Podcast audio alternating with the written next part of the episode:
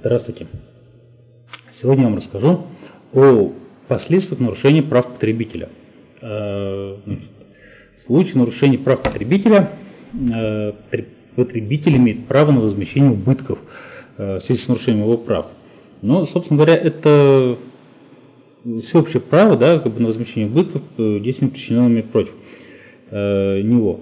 Но здесь потребитель имеет право на возмещение убытков с нарушением его потребительских прав э, в полном объеме, независимо от неустойки, потому что неустойка это тоже э, размер компенсации. Да? Ну, поэтому здесь э, оговаривается, что в полном объеме, независимо от неустойки, потребитель имеет право на компенсацию ущерба.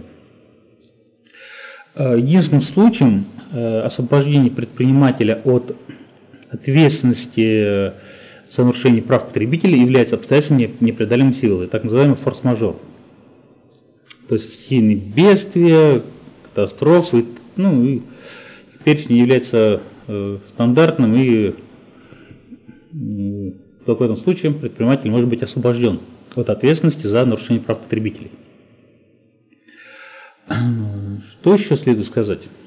Предприниматель обязан э, в добровольном порядке исполнить требования потребителя. То есть потребитель в случае нарушения прав направляет письменные требования, и если э, предприниматель не исполняет это требование в добровольном порядке, в том числе и взыскание неустойки, то э, суд, который будет рассматривать уже дело по защите прав потребителей, э, имеет право взыскать, э, имеет даже должен взыскать, обязан взыскать э, с предпринимателя 50% от, э, стоимости, от размера удовлетворенных требований.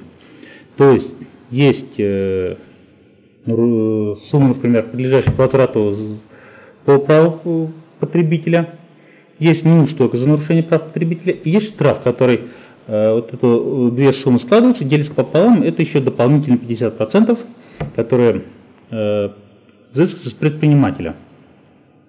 То есть как бы закон, законом предусмотрено, что предпринимателю невыгодно нарушать э, права потребителя, но, но есть 333 статья Гражданского кодекса, которая дает право суду снизить э, размер взыскиваемой неустойки. А неустойка по закону защиты потребителей, она очень большая. И когда суд э, снижает неустойку, в итоге то есть штраф 50% э, бывает э, намного меньше той неустойки, которую должен был предприниматель заплатить, заплатить в добровольном порядке. Поэтому предпринимателям, как правило, не выгодно в добровольном порядке удовлетворять требования потребителя.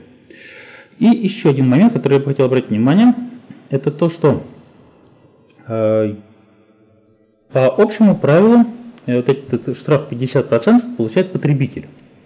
Но если его права защищает э, общественное объединение потребителей, так называемое общество защиты прав потребителей, то этот штраф получает именно само общество, а не потребитель. Этот потребитель прилетает мимо него. Э, поэтому э, существует у нас общество защиты прав потребителей, которое предлагает якобы бесплатные услуги, но на самом деле они получают свой э, доход именно с вот этих 50% от удовлетворенных прав. Поэтому юристу обращаться выгоднее, потому что юрист и на таких условиях может работать, и на других, в зависимости от различных нюансов. У нас, собственно говоря, вам требуется защита прав потребителей, э, либо вам э, необходимо интересы в суде или бесплатную консультацию, то всегда можете обратиться в юридическое бюро Носова. Всего доброго.